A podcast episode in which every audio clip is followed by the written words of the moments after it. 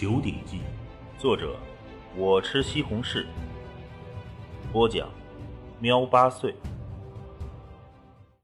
第五十四章：滕青山的想法。成亲？滕青山连道：“爹娘，现在谈这实在太早了点吧？我暂时不想成亲。”这叫什么话？滕永凡眉头一皱，放下筷子训斥道：“青山，这不孝有三，无后为大。成亲不成亲，不是你想不想的事儿，是你必须得做的事儿。你不为自己着想，也得替我跟你娘想着，对不对？我们呢，还等着抱孙子呢。”嗯一旁的青雨捂着嘴偷笑，滕青山呢，则是心里发苦。这古代和现代的思想是完全不同的。现代社会，人们对孩子就很看重，更别说这古代了。那可是一家的香火传承，比命都重要。要是滕青山今天敢说一辈子不想成亲，恐怕他老，恐怕他老爹滕永凡再喜欢这个儿子，也会火的拿起铁枪就砸他。凡哥，青山再过几天才成年。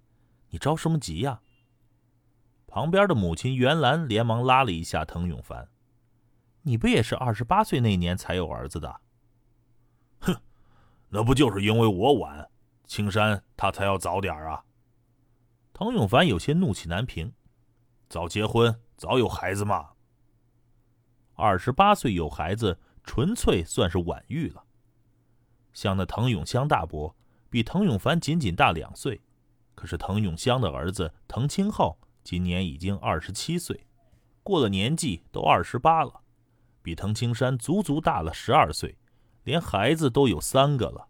这滕永凡怎么会不急？毕竟他自己都晚了，当然想让儿子快点。爹，这成亲又不是说早就早的。滕青山连忙辩解道：“我也不是说不娶，只是……”不着急娶嘛。前世是前世，今世是今世，在滕家庄的这些年，被浓浓的亲情包围着。滕青山早已经不是前世那个冷酷的杀手，他也不想因为前世的事情而今世就终身不娶。即使是为了爹娘考虑，将来也必须得娶一个媳妇。只是滕青山究竟不可能随便找一个，看着漂亮顺眼的就娶。这不太可能。爹，这娶媳妇我得找一个对上眼的呀。滕青山笑着打趣道：“嗯。”滕永凡这才略微舒服点青山，你将来准备娶几个媳妇啊？滕永凡又问道。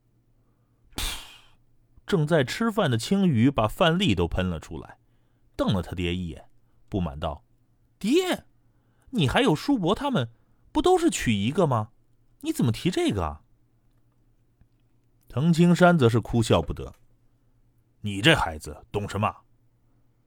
滕永凡虎着脸说：“你看你外公，那可是有三个媳妇；你住在西头的三叔，那也有两个媳妇。这男人呐，越是有本事，就得多娶几个媳妇。你到城里看看，那些大商人。”哪一个不是一大堆媳妇？滕青山捂着脑袋，头疼啊！如果没有前世的记忆，也就习惯了。可滕青山真的不太习惯。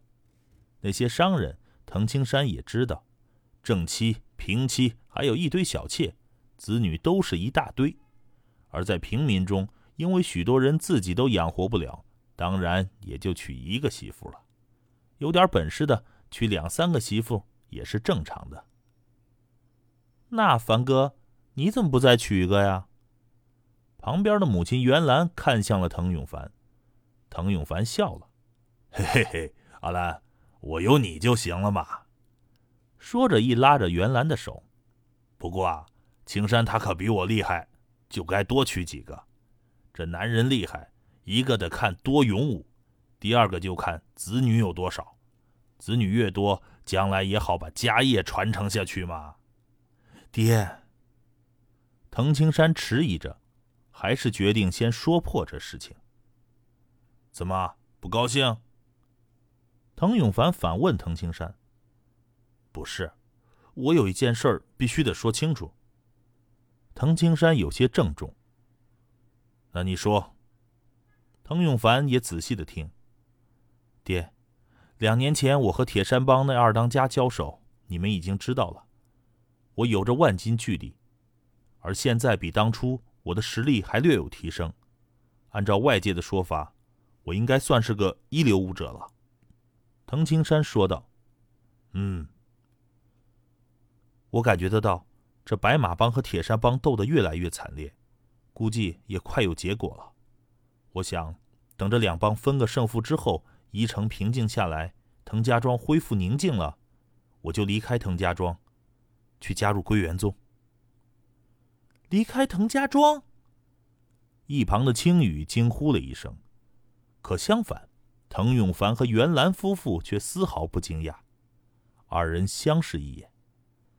滕青山在刚出生在这世上的时候，就有了闯荡这天下、见识天下高手的想法，否则他每天不间断的苦修，又到底是为了什么呢？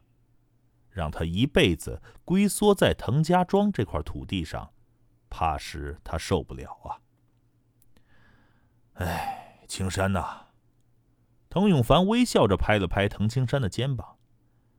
其实我和你娘早就想到了，有一天你会提到这件事儿。你六岁那年，当时你外公他们就力主让你进入归元宗，甚至逼迫你。还关了你柴房，不过当时你不想离开。其实我和你娘也都一直在想，这么一个天才的儿子，我们这个庄子锁不住你多久的。旁边的袁兰也笑道：“青山，娘很高兴。好男儿志在四方，宜城有名的好汉，哪个不是在天下间闯荡才闯出威名的？娘。”滕青山发现娘的眼睛红了。青山啊，以你的实力，加入那青湖岛都是轻而易举的。你也应该知道，那青湖岛是九州八大宗派之一，是要比归元宗强得多。滕永凡说道：“的确，天下九州，其中扬州的第一宗派青湖岛是九州八大宗派之一，而归元宗。”虽然在扬州和铁衣门并称第二，可是，在九州大地上排名要在数十位了。爹，滕青山笑道：“毕竟这归元宗就是控制我们江宁郡的，我加入归元宗还可以住在江宁郡境内，而且以后我也可以经常回来看你们。以我一流武者的实力，加入归元宗想必出头不难，到时候还可以帮助我们滕家庄。”滕永凡的眼睛一亮，一拍滕青山的肩膀：“嗯，不愧是我滕永凡的好儿子。青山，以后一年来看一次娘，娘就很开心了。”袁兰眼睛泛红，其他时候你好好打拼，自己的事情更重要。爹娘，现在我不是还没走吗？不等到宜城的乱局平定。我也无法安心去归元宗的，滕青山说道。嗯，滕永凡点头，随即看向了自己的妻子。阿兰呐，青山既然决定将来要去归元宗，那那些说媒的你都别答应。我这儿子将来的成就，可远远不是那铁山帮那个三当家、白马帮的洪四爷他们能比的。以后娶的媳妇。那也是会琴棋书画的大家小姐，滕青山不由得笑了。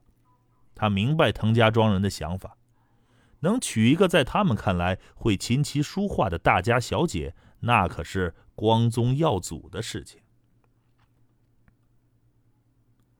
滕青山准备要离开滕家庄的消息并没传开，也只是族长等少数人知道。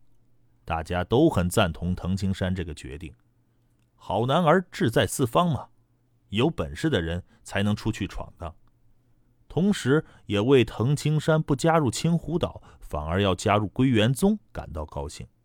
一旦滕青山在归元宗内身处高位了，那滕家庄就可以沾光了。几天之后，腊月三十这一天，也就是年祭这一天，这一天的滕家庄热闹得很，全庄子的人都聚集着在一起吃喝。而在傍晚时分，滕家庄有一批青年也是正式成年了，其中便有滕青山。